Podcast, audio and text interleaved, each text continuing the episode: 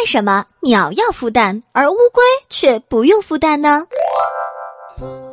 在很多动物纪录片中，我们常常能看到这样的场景：青鸟趴在窝里孵蛋，并且喂养刚出生的雏鸟，直到它能独立活动；而乌龟则是把蛋产在水边的泥地里，用泥土把它埋起来。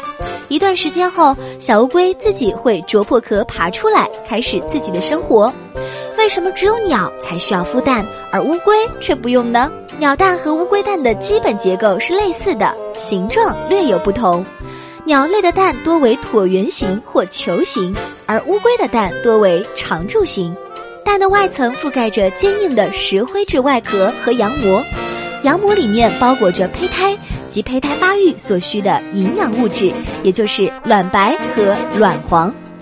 胚胎发育呀是一个非常复杂的生理过程，需要一个适宜的环境温度。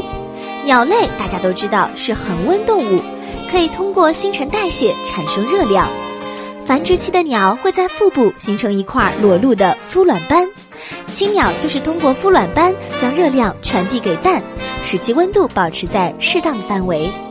而乌龟则是冷血动物，新陈代谢产生的热量极为有限。